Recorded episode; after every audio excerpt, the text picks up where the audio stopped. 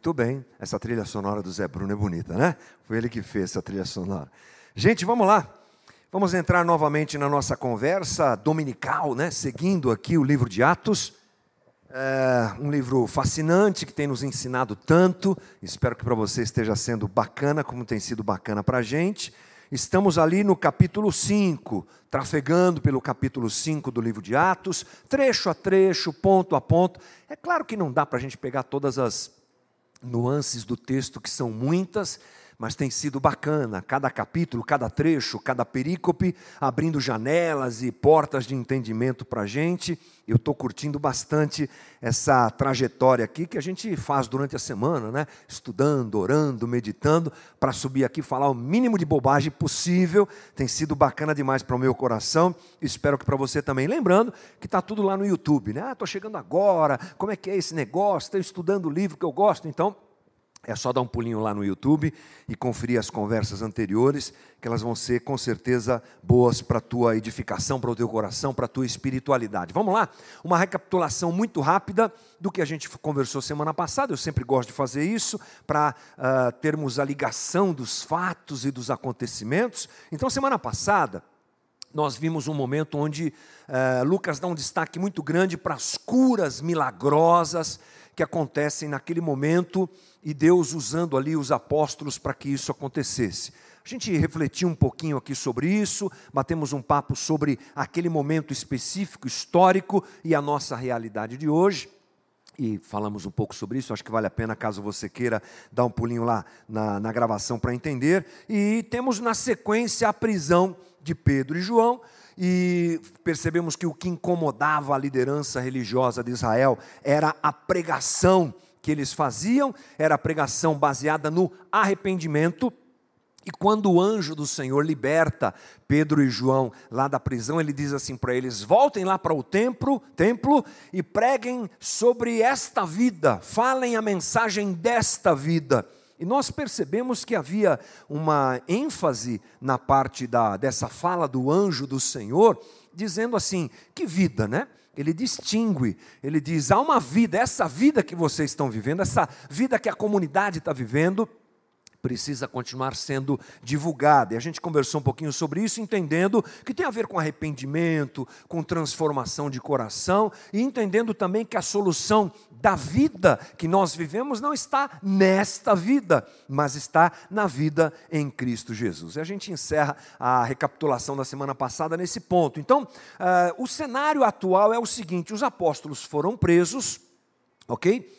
O anjo aparece digita a senha lá da cela, liberta a galera, ninguém percebe nada. Na hora do julgamento, eles vão buscar Pedro e João, eles não estão lá presos, eles já estão lá no pátio do templo pregando de novo, e aí eles são presos novamente. Trazidos novamente diante do sinédrio, que é a mais alta corte da religião de Israel, a pregação de Pedro realmente incomodava muito aquela estrutura, e o que acontece é que aqueles caras estão cheios de ódio.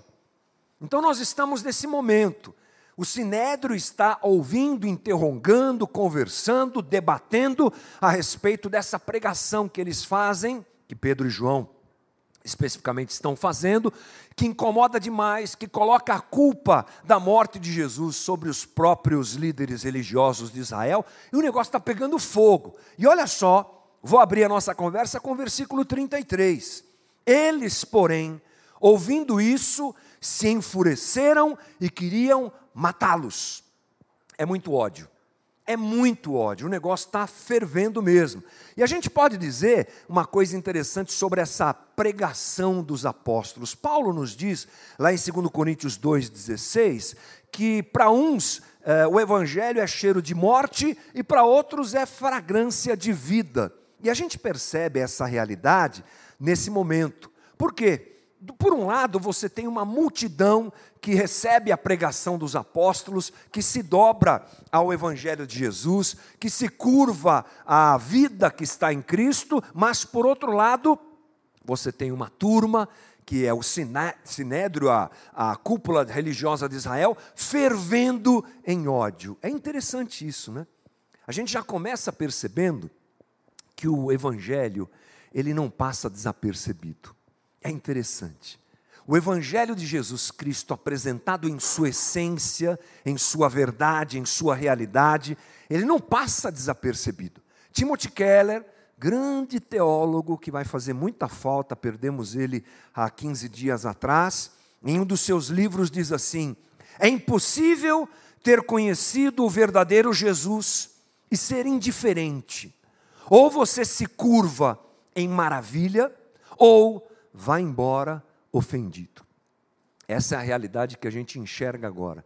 Dois movimentos. Um acolhe o evangelho e o outro quer matar aqueles que pregam o Evangelho de Jesus Cristo. E a coisa está fervendo dentro daquele sinédrio. Vamos matar, não vamos matar. Talvez uma discussão tenha surgido, aí aparece uma figura.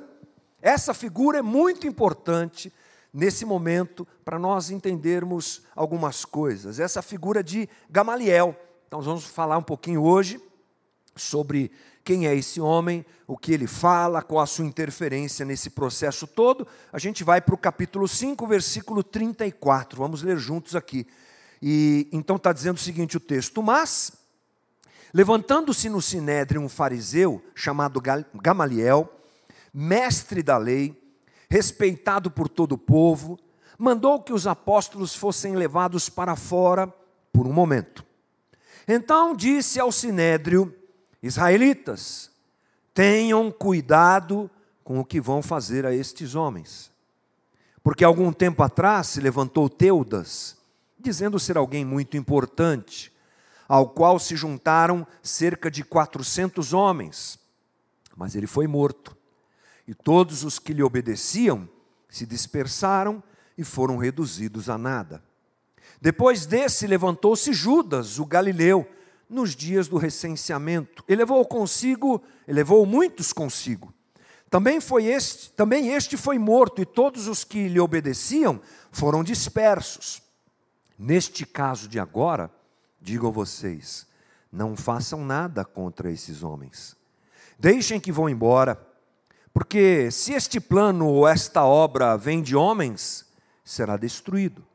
Mas se vem de Deus, vocês não poderão destruí-los e correm o risco de estar lutando contra Deus. E os membros do sinédrio concordaram com Gamaliel. Então chamaram os apóstolos e os açoitaram. E ordenando-lhes que não falassem no nome de Jesus, os soltaram. E eles se retiraram do sinédrio muito alegres por terem sido considerados dignos de sofrer afrontas por, por esse nome.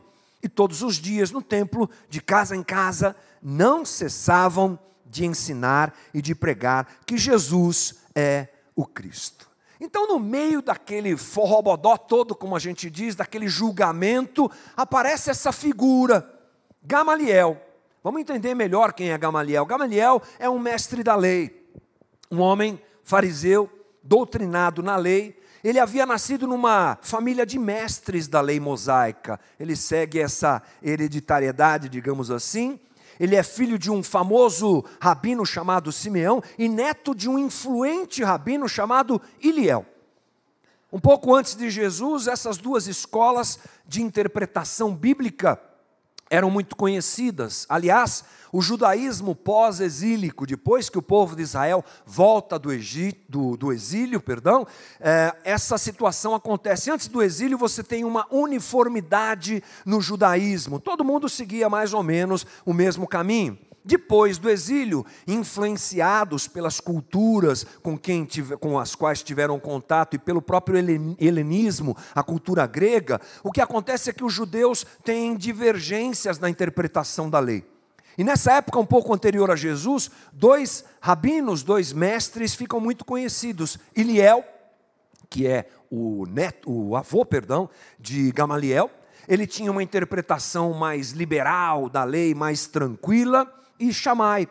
Shammai era mais ortodoxo, essas duas é, interpretações eram muito conhecidas. Jesus, inclusive, em muitos momentos, confirma, discorda e traz à tona o pensamento desses dois é, intérpretes da lei. Enfim, Gamaliel era neto de um deles, daquele que era mais liberal, digamos assim, Era um homem tolerante, cauteloso, que servia no sinédrio como um dos seus membros letrados. A influência de Gamaliel nesse cenário é muito grande, porque, por exemplo, lá em Atos 22, 3, você vai encontrar o discurso de Paulo falando sobre si mesmo, apresentando as suas credenciais. Ele diz que foi instruído, adivinha por quem?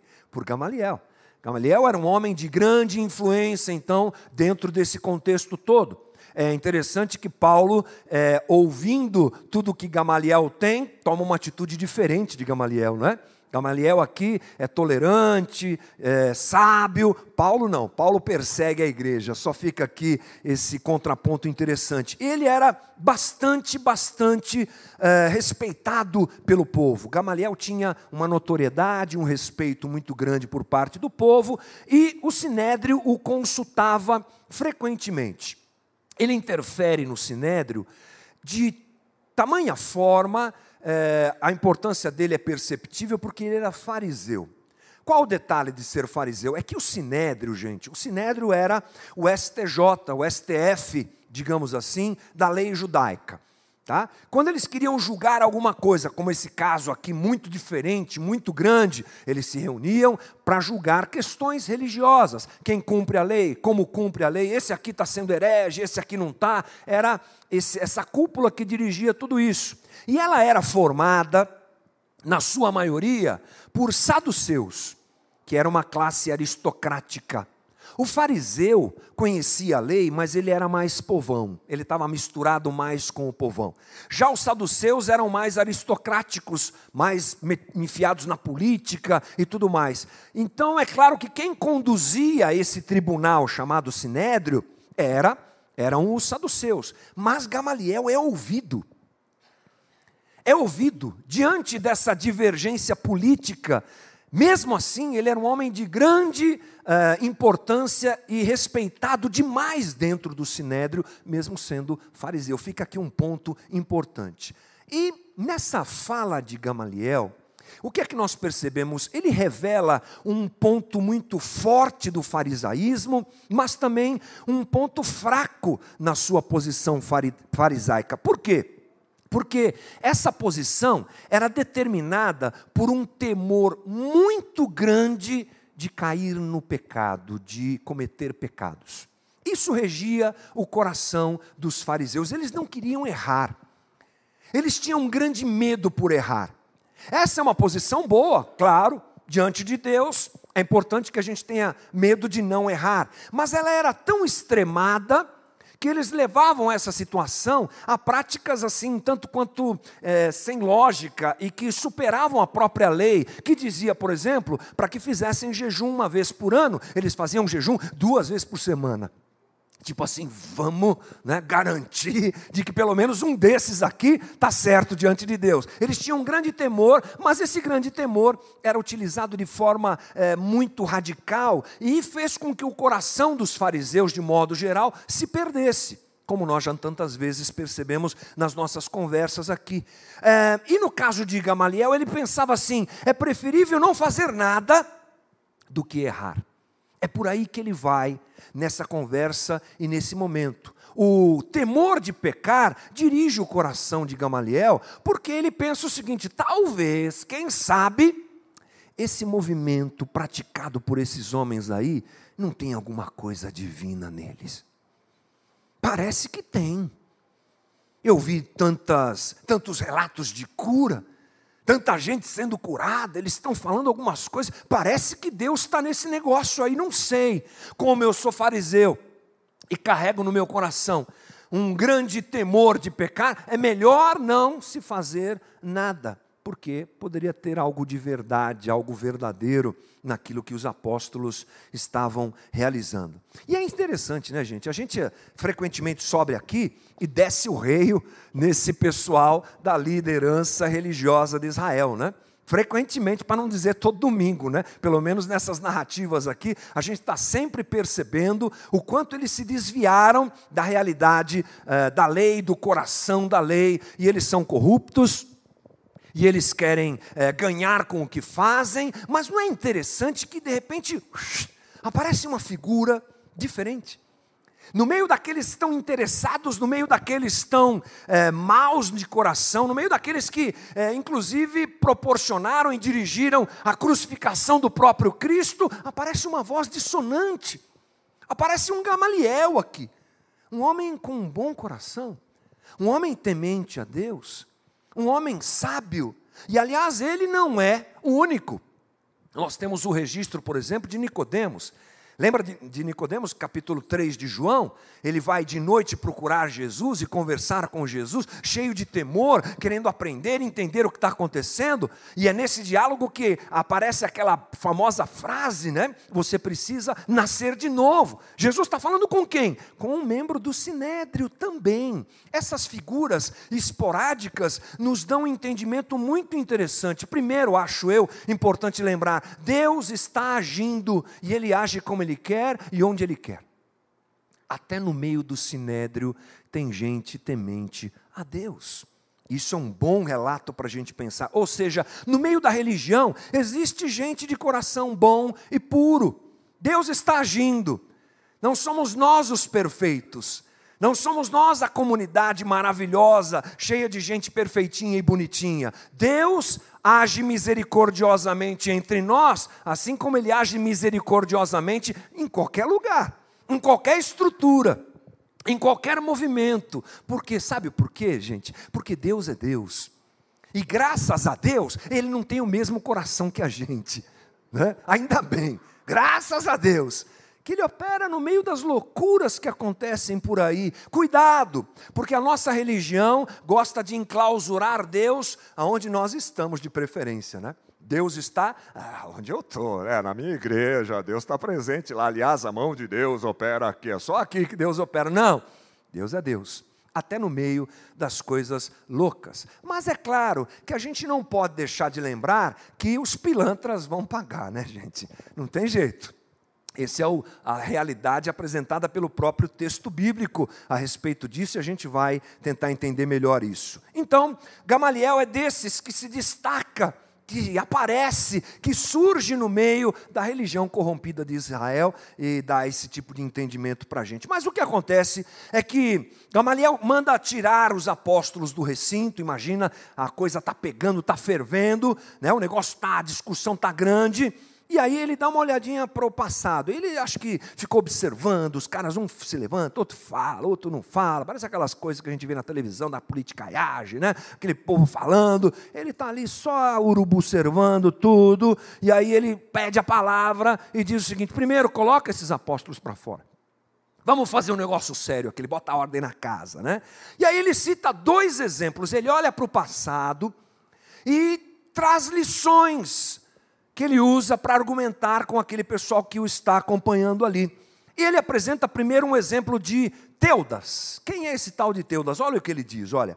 Então disse ao Sinédrio, versículo 35: Israelitas, vocês aí, tenham cuidado com o que vão fazer com estes homens, porque algum tempo se levantou Teudas, dizendo ser alguém muito importante, ao qual se juntaram cerca de 400 homens, mas ele foi morto e todos os que lhe obedeciam se dispersaram e foram reduzidos a nada. A gente não tem mais informações bíblicas sobre esse tal de Teudas, mas Joséfo, que é um estudioso, que é um historiador judeu, cidadão romano, fala coisas sobre ele, e ele diz que Teudas era um mágico e ele se apresentava como um falso profeta, ele se movimentava, como um falso profeta, ele conseguiu seduzir muita gente, cerca de 400 pessoas o seguiam, e ele chamou esse pessoal para ir por Jordão, e lá ele disse que é, eles atravessariam o tal do Jordão com os pés enxutos, tipo como Moisés fez, como Josué fez, né?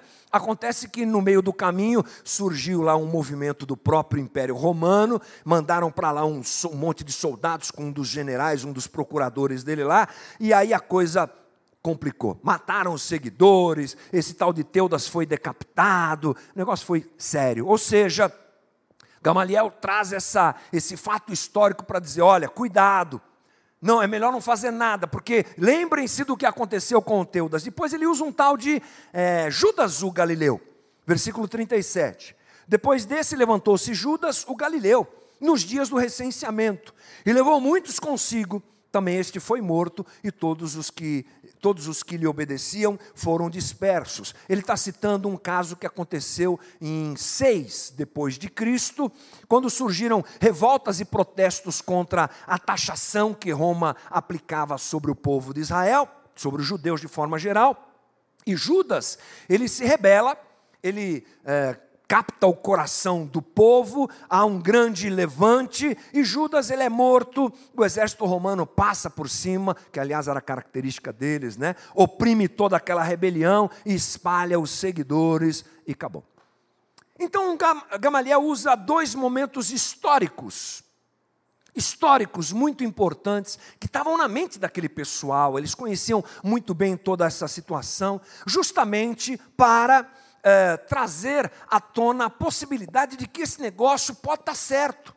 Olha só o que ele diz, versículo 38. Nesse caso de agora, eu digo a vocês: não façam nada contra esses homens, deixem que vão embora, porque se esse plano ou se essa obra vem de homens, será destruído, mas se vem de Deus, vocês não poderão destruí-los.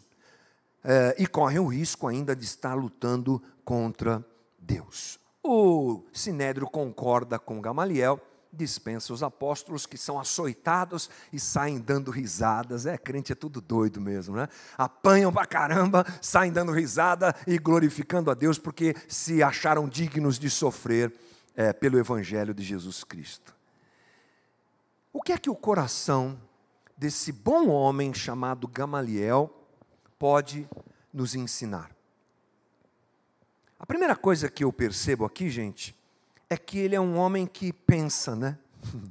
Pode parecer um tanto quanto óbvio, mas ele pensa. No meio daquela bagunça toda, ele está pensando, ele está montando o seu argumento, ele está percebendo a situação. Diz ali o versículo 38, essa mesma situação que nós lemos aqui: não façam nada contra esses homens, deixem que eles vão embora, porque se esse plano ou essa obra vem dos homens, ele vai ser destruído, mas se vem de Deus, vocês não poderão destruí-los. Ele argumenta. E o seu argumento é um argumento lógico. Ele estabelece rapidamente duas premissas, duas verdades. Se o movimento não for de Deus, ele vai se desintegrar por si só. Mas se ele for de Deus, lutar contra ele é uma tarefa impossível. É melhor a gente não mexer em, eh, nesse vespeiro e botar a mão nessa cumbuca, como a gente eh, pode fazer, como vocês por acaso queiram fazer. Essa conversa serve para a gente pensar sobre algumas coisas que eu acho muito importante. A primeira delas é sobre o cuidado que nós devemos ter com algo que nós frequentemente nos equivocamos em cometer, que é a precipitação. Gamaliel, ele me parece que joga um pano em cima daquela fogueira toda e sugere a eles: take it easy, vai devagar, calma, não tenham tanta pressa em fazer o que vocês estão fazendo. Gamaliel tinha o um entendimento de que a operação de Deus, ela, na maior parte das vezes, não acontece no mesmo tempo que o nosso. Deus é soberano em todas as coisas e ele está na eternidade. O ambiente de Deus é o ambiente eterno. O nosso ambiente é temporal e localizado. A gente está aqui e agora. Deus está onde? Deus está na eternidade. Ele era, ele é e ele continuará sendo. Ele está lá no fim de todas as coisas, como ele também está lá no começo de todas as coisas. Tudo está diante dele. E nós muitas vezes queremos determinar que Deus faça as coisas do nosso jeito e no nosso tempo. Gamaliel me parece claramente aqui saber, por exemplo, aquilo que está registrado em Eclesiastes capítulo 3, tem tempo para tudo. Tem tempo para todas as coisas debaixo do céu. Evangelho é também um instrumento que movimenta o nosso coração à reflexão, à calma, a não precipitação, coisa muito em voga nesses dias. Dias de coisas muito rápidas, dias de coisas muito definidas, nós nos embalamos nessas coisas, porque tudo é rápido, queremos que tudo seja rápido. Uh, o psicólogo Daniel Kahneman diz assim: nossa mente é uma máquina pronta para tomar decisões precipitadas. Olha que interessante. Análise científica, psicológica, social de uma, de uma frase como essa é verdadeira, né? Todo mundo é doido para tomar é, é, decisões precipitadas, correr, definir e resolver as coisas. Por quê? Porque a nossa insegurança exige decisões imediatas. Flutuar no indeciso, flutuar naquilo que eu não tenho controle, não é a nossa praia. Nós precisamos de certezas. Nós somos seres absolutamente inseguros, fragilizados, mas ao mesmo tempo queremos nos ver, aliás, nos vemos e queremos agir como deuses que controlam a sua própria vida. Eu não posso esperar, eu não posso dar um tempo, eu não posso deixar Deus agir e suportar um pouco e aguardar a solução dessa situação. Onde Deus está? O que Deus está fazendo? Como é que as coisas estão acontecendo além do que eu enxergo, além do que eu vejo? Não, eu quero rapidez. Gamaliel nos desafia a espera em Deus.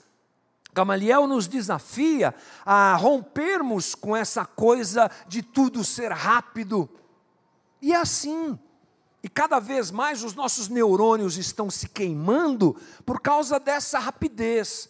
E o nosso coração está batendo mais rápido, e a síndrome de ansiedade está aí derrubando um monte de gente, e a gente quer fazer a mesma, um monte de coisa ao mesmo tempo.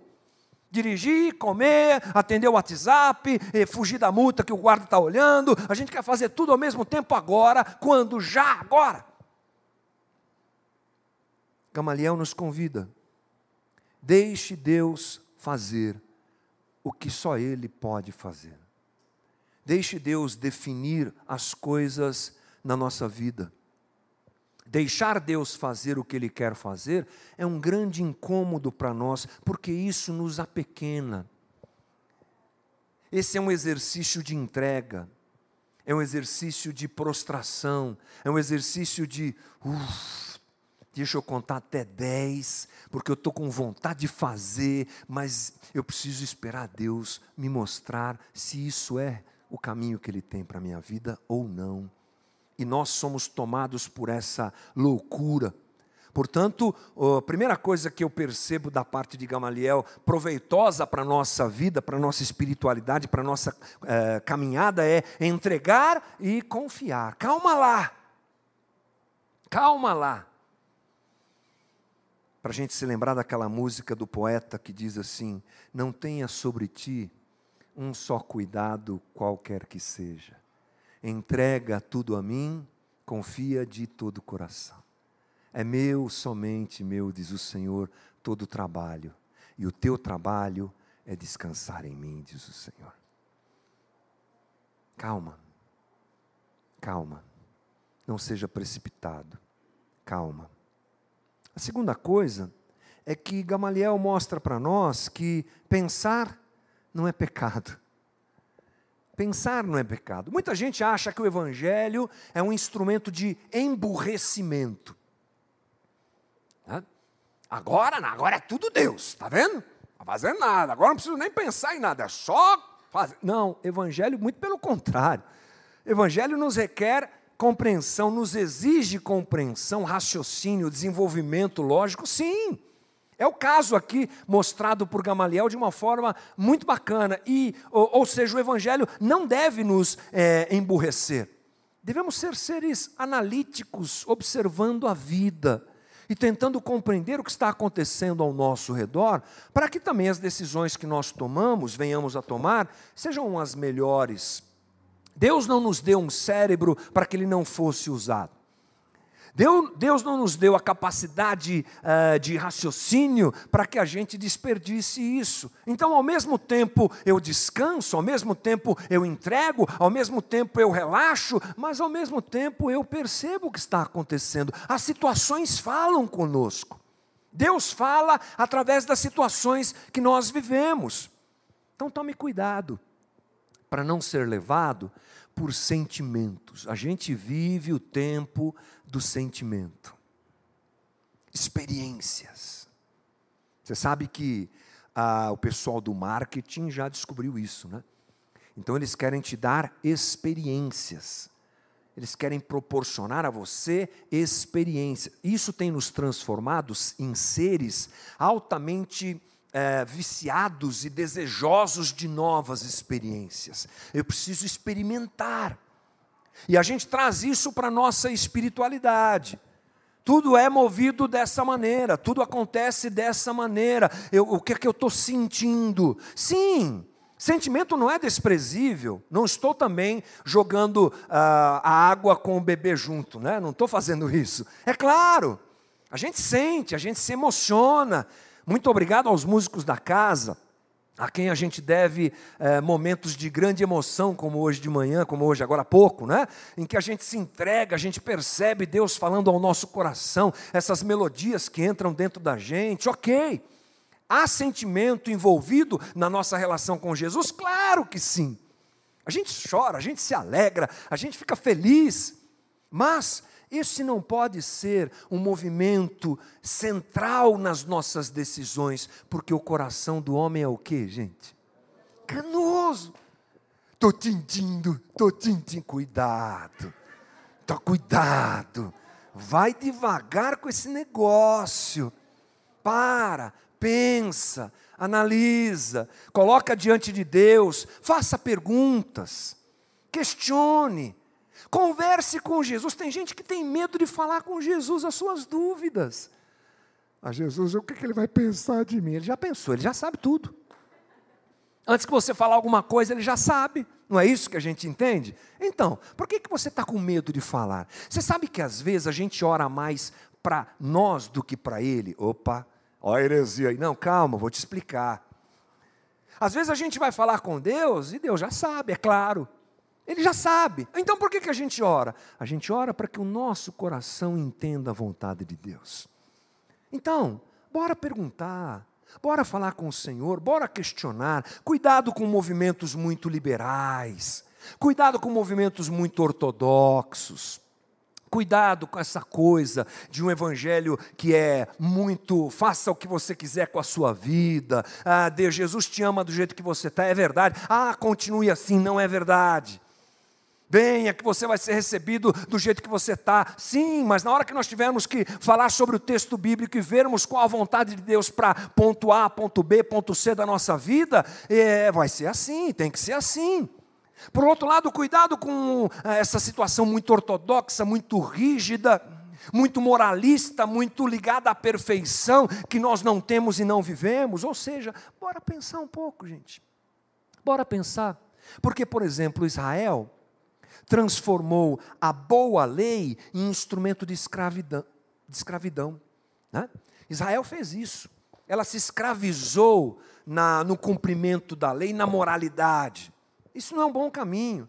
Por outro lado, você tem Paulo escrevendo à igreja em Corinto, lá no Novo Testamento, mais à frente desse texto que a gente está conversando aqui, que foi uma igreja que transformou a graça em instrumento de libertinagem, ou seja, nem para cá nem para lá, vamos encontrar o nosso lugar, vamos buscar a nossa situação de equilíbrio na nossa espiritualidade de acordo com o Evangelho de Cristo. Bora pensar, gente, bora pensar. A terceira coisa que eu enxergo aqui por parte de Gamaliel é temor. Isso falou muito ao meu coração essa semana. O conselho de Gamaliel, perceba uma coisa, gente. Você tem o nascimento da igreja, e esse nascimento da igreja é marcado por sinais de grande poder por parte de Deus naquela comunidade, dizendo: Eu estou aí. Esse movimento tem a ver comigo. Ele está chancelando, avalizando. Mas tem temor tudo é muito assim delicado. Nós lemos agora há poucos dias atrás a história de Ananias e Safira, que de forma precipitada, errada, fazendo bobagem, tocam no que é santo, na comunidade que é santa e sofrem a consequência disso. Aquela comunidade está carregada de temor. E aí, daqui a pouco, surge um homem, no meio da religião de Israel, cheio de temor. Porque Deus está operando naquele povo e naquele momento. E o coração de Gamaliel é um coração temeroso, cheio de temor. E é por isso que ele tem uma opinião tão sábia. Olha o que diz Provérbios 9, 10. O temor do Senhor é o princípio da sabedoria. Conhecer o santo é ter entendimento. Gamaliel, ele não queria cometer um erro, ele não queria ser injusto. E ele teme a Deus, e o fato dele temer a Deus é um instrumento para ele errar menos, para ele viver a vida mais adequada diante de Deus, porque ele quer viver com sabedoria. Nós erramos muito, estamos suscetíveis, somos suscetíveis ao erro, isso é inerente da nossa humanidade.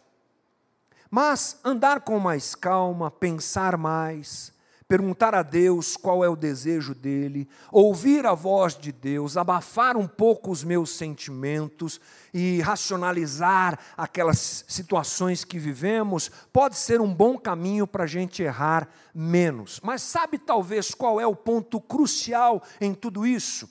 É temor. Temor. Temor à santidade de Deus que está em nosso meio e que está em nossa vida. Nós, muitas vezes, esquecemos dessa realidade e tocamos no que é sagrado sem levar em consideração a sacralidade daquilo que estamos tocando, ou naquilo que estamos tocando. É claro que o primeiro pensamento sobre isso é, recai sobre a gente e nos liga à comunidade, né? Sim, a comunidade é um ambiente sacro.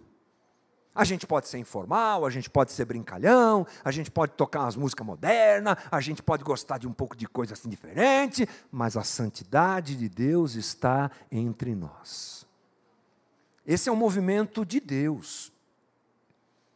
E eu não tenho nenhuma dificuldade em dizer isso, que quando nós começamos a comunidade, esse foi o movimento que dirigiu o nosso coração constantemente, estava sempre presente na gente continua sempre presente. Deus, a comunidade é sua, opera no meio da gente. Por isso que é interessante, às vezes, ah, aqueles que chegam e querem, de alguma forma, aproveitar do movimento, e estender suas mãozonas sujas em cima daquilo que Deus está fazendo mas o próprio movimento de Deus expurga essas, essas situações. Porque estamos em um ambiente de convivência onde Deus opera. Santo, santo, santo é esse solo da comunidade.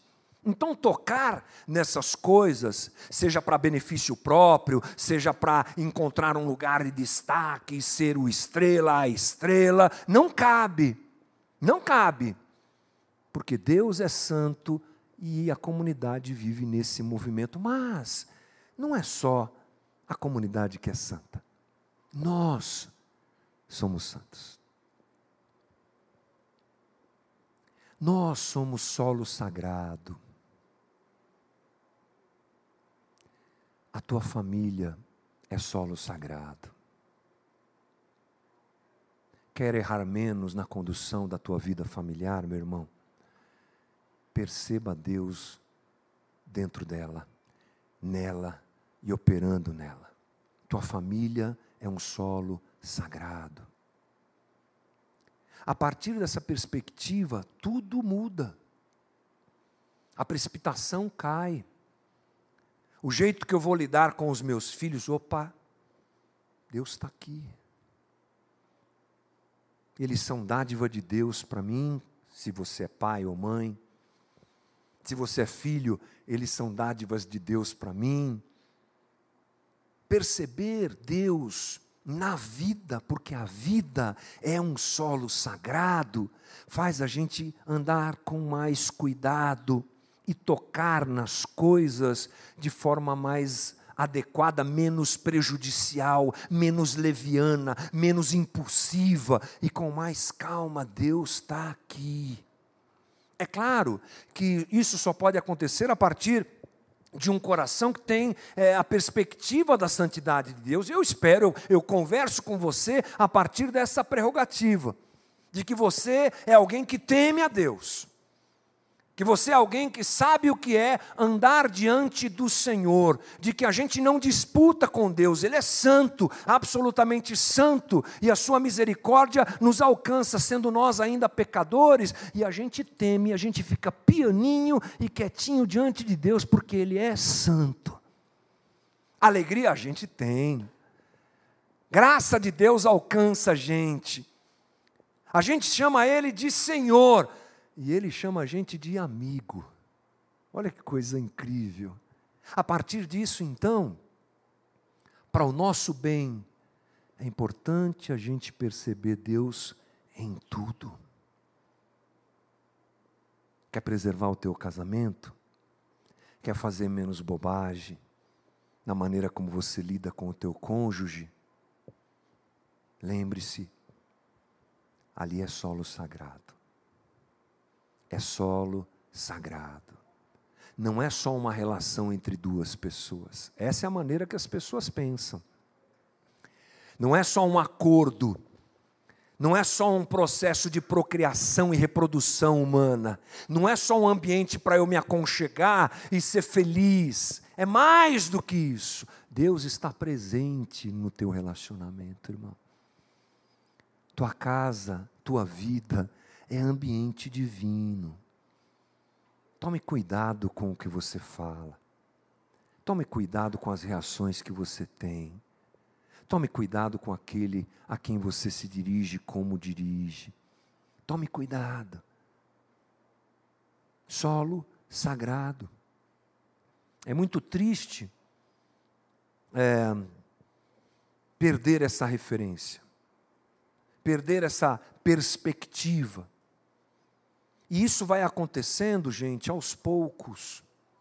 Eu não estou te chamando para uma moralidade falsa, por favor. Eu não estou dizendo para você que a gente vai colocar ali na porta o pecadômetro e se você não tiver um nível assim suficiente, você não vai. É, senão todo mundo é reprovado, né? Começa por mim, é óbvio. Eu estou falando de realidade de coração, da gente perceber Deus na vida e em tudo que a gente faz. É interessante que eu tenho a, a alegria de trafegar em alguns ambientes distintos, né? Eu estou aqui hoje pregando para você com o coração cheio de temor, dedicado, estudando para subir aqui e ser usado por Deus na minha, no meu pecado, para falar com você. A gente, uh, por misericórdia e graça, serve conduzindo a comunidade junto com os outros irmãos e apaga um incêndio aqui e ajusta outro ali, mas uma perspectiva de santidade de Deus nunca escapou da gente. Mas, por exemplo, sexta-feira eu estava em cima de um palco numa casa de show lá em Brasília, com a minha guitarra em punhos, fazendo caretas de rockstar e tocando para aquela multidão ensandecida que gritava para os velhinhos: Vai, resgate!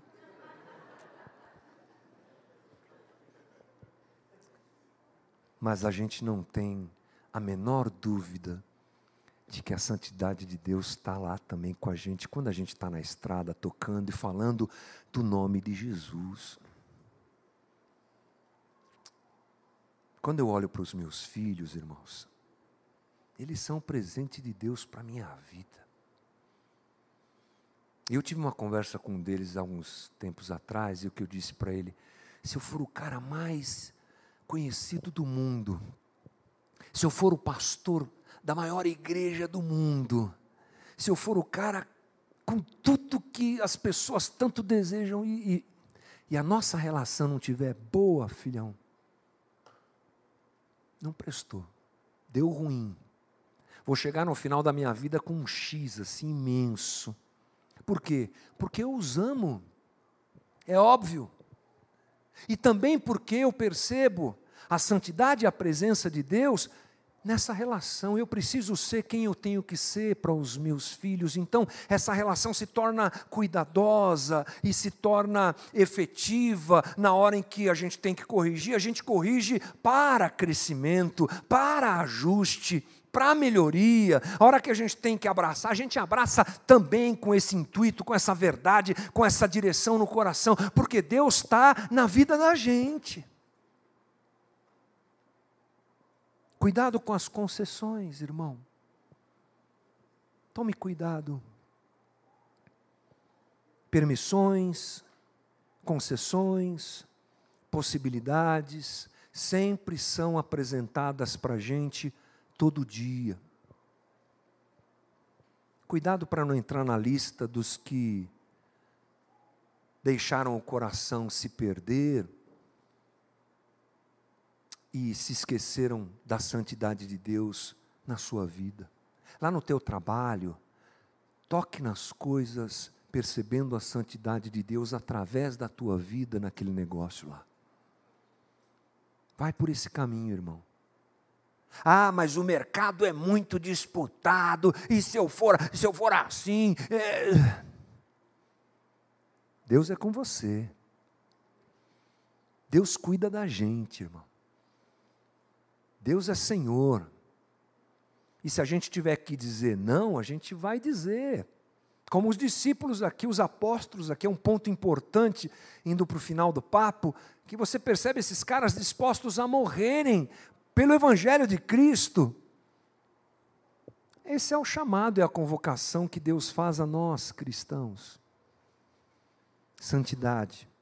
Eclesiastes 12, 13 diz assim: De tudo que se ouviu, a conclusão é esta: tema a Deus e guarde os seus mandamentos, porque isto é o dever de cada pessoa. Porque Deus há de trazer a juízo todas as obras, até as que estão escondidas, quer sejam boas, quer sejam más. Terceira e última coisa, cuidado para você não estar lutando contra Deus. Essa frase de Gamaliel é forte, hein? Olha lá, versículo 39.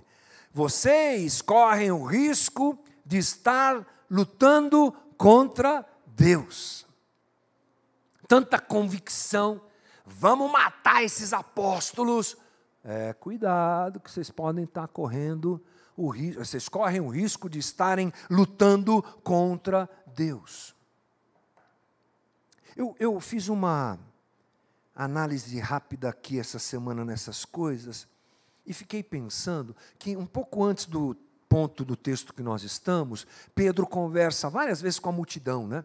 Você que está acompanhando as conversas aqui, você sabe do que eu estou falando. Pedro fala para a multidão: vocês mataram o Cristo. Ele fala isso assim abertamente. E eu me coloquei no lugar de um espectador está lá ouvindo Pedro. O milagre acontecendo aqui, milagre acontecendo ali, uma coisa incrível. Aí Pedro começa a falar, e Pedro fala isso. E eu me imaginei como um dos que estavam diante de Pilatos, Jesus e Barrabás, e a hora que foram perguntados, vocês querem que liberte Barrabás ou Jesus? Eu levantei a mão para libertar Barrabás. E agora essa pessoa está ouvindo Pedro dizer: Você matou o Filho de Deus. Que peso é esse? Graças a Deus, o cara se foi consciente, se dobrou aos pés de Jesus e amém. Mas, triste coisa, penso eu, é a gente perceber que está lutando contra Deus tarde demais. Triste coisa é se deixar levar por sentimentos, por precipitação, por desejo de cuidado e depois, hum, deu ruim, hein? Deu ruim. Escolhi errado. Rejeitei o que era para abraçar, abracei o que era para rejeitar Jesus. Então, irmão, Guarde o teu coração. Que o temor de Deus, essa é, é a minha palavra para você nessa manhã. Que o temor de Deus tome conta de cada um de nós. E a gente toque na vida percebendo a santidade de Deus, porque Deus está entre nós. Lucas, escrevendo tudo isso para Gamaliel, quer ressaltar essas coisas. Cuidado com a precipitação. Tenha temor no seu coração. Cuidado para não lutar contra Deus, Teófilo. Que seja esse também o nosso sentimento em nome de Jesus. Fecha os teus olhos um pouquinho. Nós vamos orar. Vamos pedir graça, misericórdia de Jesus.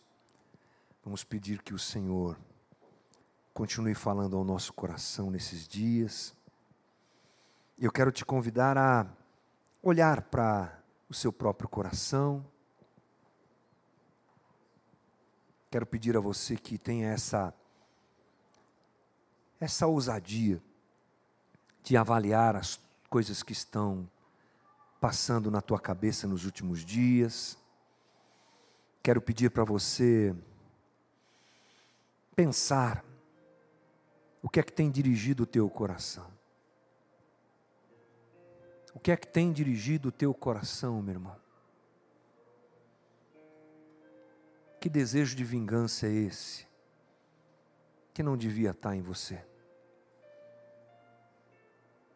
Que medo é esse, irmão? Que medo é esse? Deus é Senhor da tua vida. Ele sabe. Entregue as rédeas da tua vida nas mãos dele, ele sabe, ele te conhece. Cuidado com caminhos propostos. Cuidado com olhares sedutores, meu irmão. Cuidado. Não é essa mesa que você foi convidado para sentar, você foi convidado para sentar na mesa do Cordeiro. Cuidado com o teu desejo de fazer do reino e da obra de Deus um trampolim para a tua própria realização pessoal. Cuidado. Toque nas coisas de Deus com santidade. Enxergue Deus no teu relacionamento. Enxergue a santidade de Deus e o solo santo de Deus nas tuas relações. Quebranta hoje o coração endurecido de todos nós, Jesus. Apazigua o nosso sentimento, tantas vezes equivocado. Fala com a gente, Jesus. Fala com a gente. Santo, santo, santo, santo, santo, santo. Santo é o Senhor. A terra está cheia da sua glória. Santo é o Senhor. Enche o nosso coração de temor, Jesus. Enche o nosso coração de temor.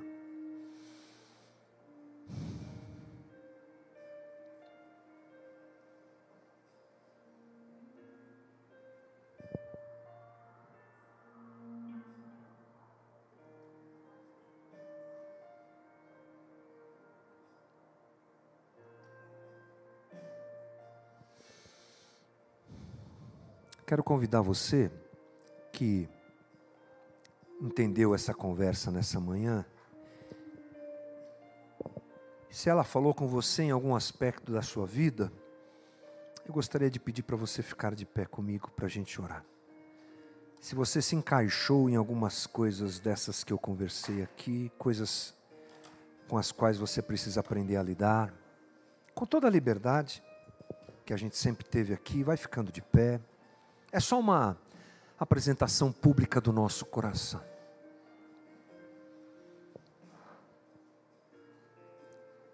Jesus querido Senhor, Santo, Santo, Santo é o Senhor.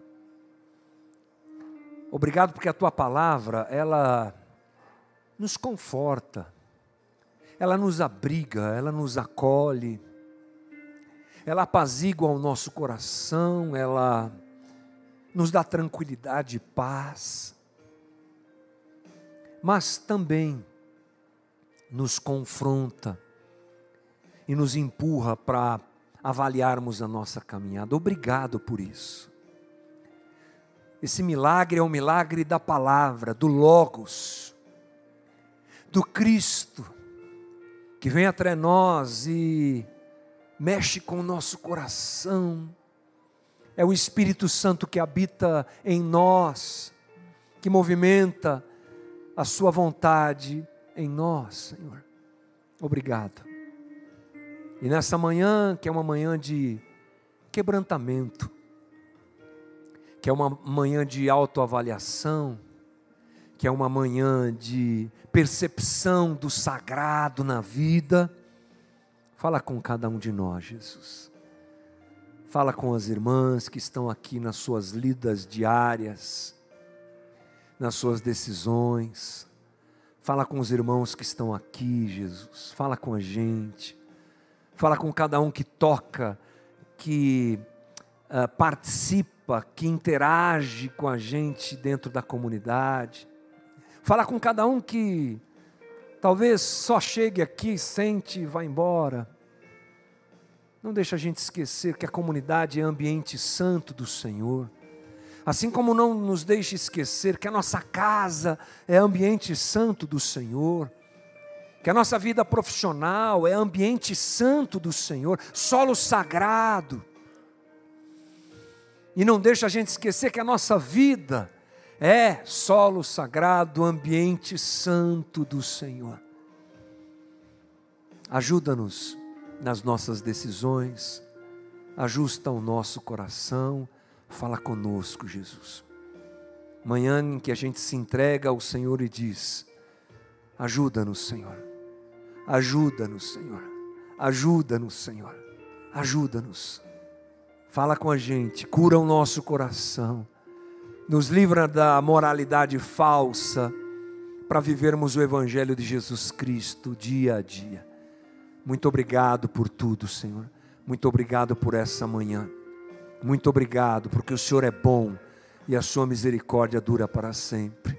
Muito obrigado, porque o Senhor atende aos doentes. Aliás, oramos também por eles nessa manhã, Jesus. Envia a tua cura, Senhor, a tua cura.